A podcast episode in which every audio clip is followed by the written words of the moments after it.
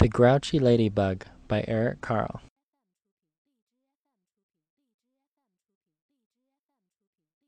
Aphids are very small insects. They suck the juice from leaves, and then the leaves die. Ladybugs eat aphids. That's good for trees, shrubs, and other plants that have leaves. To ladybugs, I have dedicated this book. Three cheers for them. It was night, and some fireflies danced around the moon.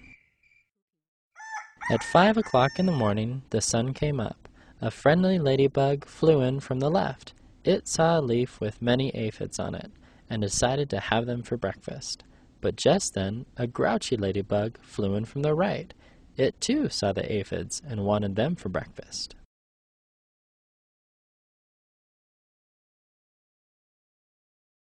Good morning. said the friendly ladybug. Go away.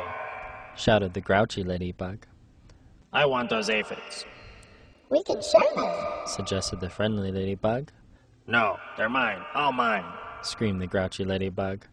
Or do you want to fight me for them? If you insist. Answered the friendly ladybug sweetly. It looked at the other ladybug straight in the eye. The grouchy ladybug stepped back. It looked less sure of itself. Oh, you're not big enough for me to fight. It said. Then why don't you pick on somebody bigger? I'll do that. Screeched the grouchy ladybug. I'll show you. It puffed itself up and flew off. At six o'clock, it met a yellow jacket, Hey, you. said the grouchy ladybug. Want to fight? If you insist, said the yellow jacket, showing its stinger, Uh, you're not big enough. said the grouchy ladybug, and flew off. At seven o'clock, it met a stag beetle, Hey, you. said the grouchy ladybug. Want to fight? If you insist, said the stag beetle, opening its jaws, Oh, you're not big enough. said the grouchy ladybug, and flew off. At eight o'clock, it came across a praying mantis, Hey, you. said the grouchy ladybug. Want to fight? If you insist, said the praying mantis, reaching out its long front legs. Oh, you're not big enough. said the grouchy ladybug, and flew off. At nine o'clock, it almost flew into a sparrow, Hey, you. said the grouchy ladybug. Want to fight? If you insist, said the sparrow, opening its sharp beak, Oh, you're not big enough. said the grouchy ladybug, and flew off. At ten o'clock, it saw a lobster, Hey, you. said the grouchy ladybug. Want to fight? If you insist, said the lobster, stretching its claws, Oh, you're not big enough. said the grouchy ladybug, and flew off. At eleven o'clock, it bumped into a skunk, Hey, you. said the grouchy ladybug. Want to fight? If you insist, said the skunk, starting to lift its tail, Oh, you're not big enough. said the grouchy ladybug, and flew off. At twelve noon, it spotted a boa constrictor, Hey, you. said the grouchy ladybug. Want to fight? If you insist, said the snake, right after lunch, Oh, you're not big enough. Said the grouchy ladybug, and flew off. At one o'clock, it happened upon a hyena, Hey, you. said the grouchy ladybug. Want to fight? If you insist, said the hyena, laughing eerily, ha ha ha ha ha, and showing its teeth.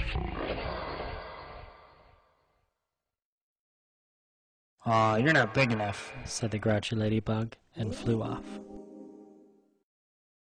At two o'clock, it met a gorilla, Hey, you. said the grouchy ladybug. Want to fight? If you insist, said the gorilla, beating his chest. Oh, you're not big enough. said the grouchy ladybug, and flew off.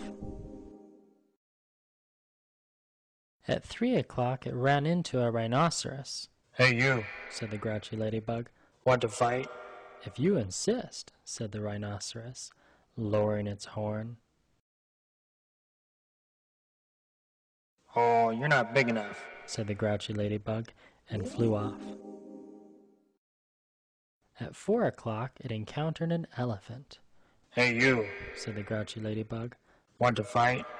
If you insist, said the elephant, raising its trunk and showing its big tusks.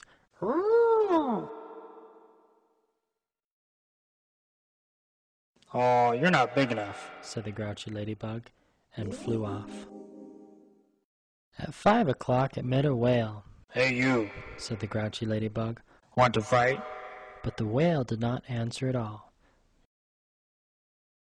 You're not big enough anyway. said the grouchy ladybug, and flew off. At 5.15, the grouchy ladybug said to one of the whale's flippers, Hey, you. Want to fight? But it got no answer, so it flew on. At 5.30, the grouchy ladybug said to the whale's fin, Hey, you. Want to fight? but it got no answer, so it flew on.